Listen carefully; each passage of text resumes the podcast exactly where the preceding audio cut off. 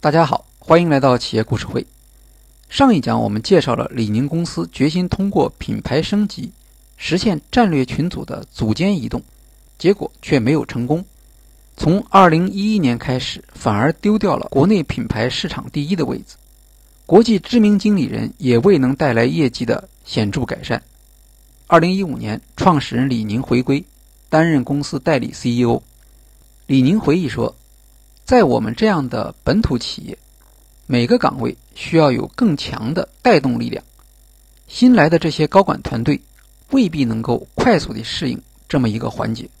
他委婉地承认了，职业经理人可能无法胜任在公司战略变革期间对战略实施的挑战。这当然也从另一个方面反映出李宁公司内部传统力量的顽强。要想在像李宁公司这样的本土企业中，实施战略变革，必须要有能力克服这种抵抗。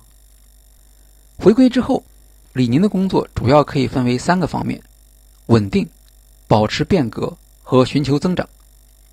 首先是稳定，特别是安抚员工。两轮高管动荡对企业文化和员工认同已经造成很大伤害。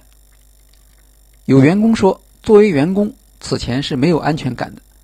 但是好在他回来了，全品类的会他能参加的都尽量参加。作为经理，可以经常在会议上见到他。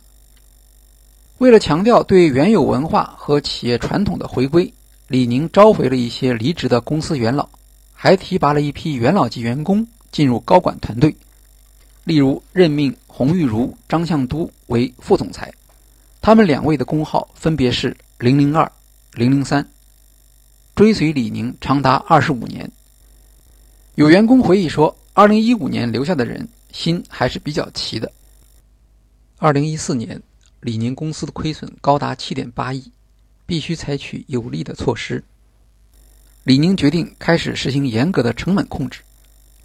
二零一五年春节，李宁没有按惯例发放年终奖，广告和市场推广费用减少了两亿一千万。管理咨询费减少三千七百万，差不多少了一半。差旅和业务招待费减少一千六百万。过去，李宁公司在香港 JW 万豪、香格里拉等大酒店召开业绩发布会。自二零一五年起，换到了中环一栋写字楼的会议室，并保持至今。在接受美国沃顿商学院知识在线采访时，李宁说：“我的做法，第一。”从组织架构层面着手，以业务为导向；第二是结果导向。二零一五年一月二十八日，李宁宣布开启以核心品类事业部集群为主的垂直整合。在这之前，李宁公司按照产品设计、生产、市场等不同职能来设置部门架构。调整后，原来以职能为导向的组织结构，变成以生意为导向。以核心业务驱动的品类事业部架构，CFO 曾华峰解释说，等于将不同品类当做独立的生意来做，业务表现、财务指标各自负责。这与公司此前提出的聚焦五大核心运动品类的策略调整相符合，但强化了结果导向的要求。第二个方面是保持变革的动力。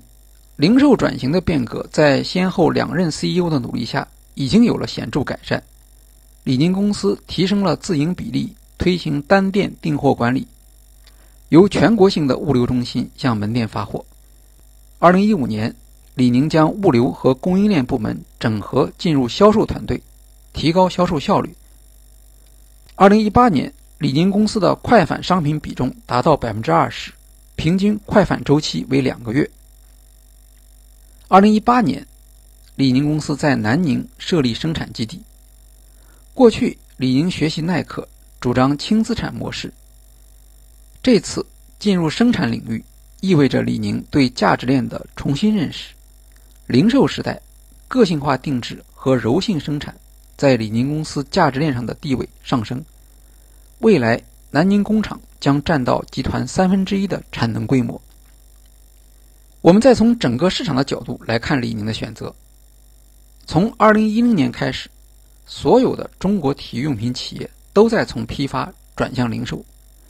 在这个过程中，为什么安踏的成绩比李宁好得多？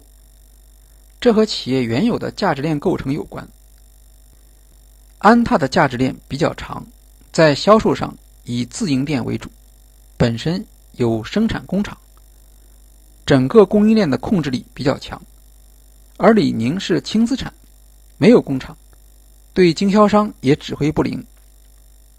在零售转型时，安踏供应链上的管理能力优于李宁，这也是安踏零售转型率先取得成果的重要原因。李宁回归之后，自然要继续这个方向，但如果只是这样做，与安踏相比没有什么优势，所以李宁还要进行组织结构调整，让品类之间开展竞争，来放大供应链管理改进的效果。李宁是适合做这件事的领导者。因为李宁是运动员出身，他对专业运动有更深入的理解，在传达这种理解时也更加权威，也更适合推动品类事业部的结构改革。李宁说自己回归后给公司带来最大的转变就是重视产品，聚焦专业运动领域，把篮球、跑步和羽毛球三大品类的产品开发做好，将产品。与具体的运动结合，强调专业属性，打造差异化的运动体验。这些策略在他回归之前已经有共识。李宁在执行中展示了他的能力，也非常准确地运用了他作为运动员和创始人的影响力。李宁回归后的第三项工作是寻求增长机会和激发增长机会。先是重启换标之前的口号。一切皆有可能，唤起老用户与李宁品牌的情感联系，强调李宁品牌的运动员基因。同时，在电商领域中重点寻找机会，他将电商业务负责人冯烨晋升为电商事业部总经理，直接向自己汇报。李宁电商拥有独立的供应链，有财权和人权，目前整个电商收入占比已经超过百分之二十。而且其中百分之八十来自自营。自营电商不仅利润高，还能更有效地形成与用户的互动，提升品牌体验。现在李宁有更好的条件来清楚地定义品牌文化和传达品牌文化，他充分地利用了这一条件。二零一三年，在接受《中国企业家》杂志采访时，李宁曾经用过“运动员基因”的说法。当时，李宁公司在财务上已经非常困难，但仍然决定投资二十亿元赞助 CBA 篮球赛，投资一亿美元签约美国篮球明星韦德。记者问李宁为什么会如此激进，李宁回答说：“因为李宁过去是一名运动员，运动员精神存在于李宁公司的基因之中。不过，当时还有其他运动员也提类似的口号。”像是乒乓球冠军邓亚萍做即刻搜索时也有这样的表示。几年时间过去，冠军运动员转型企业家纷纷失败，李宁成为硕果仅存的一位。李宁品牌自然也成为运动员基因的唯一代表。李宁开始更加频繁地采用这个概念。二零一八年，李宁在一次会议中说：“我希望李宁公司能够从同质化解脱出来。”是基于李宁的运动生涯才有了这间公司，我也希望我的运动基因延续在公司里面。实际上，从2015年回归之后，几乎每次公开亮相，李宁都会谈到运动员基因，并将它和李宁的品牌力量联系起来。2019年9月，在接受财经杂志专访时，他说：“李宁的特点首先是中国本土品牌。”在中国本土一路磕磕碰碰成长起来，其次是运动员基因，是奥运冠军做的品牌，基于我这个运动员的经历，而其他和李宁同时期成长起来的中国体育用品公司都是做工厂出身。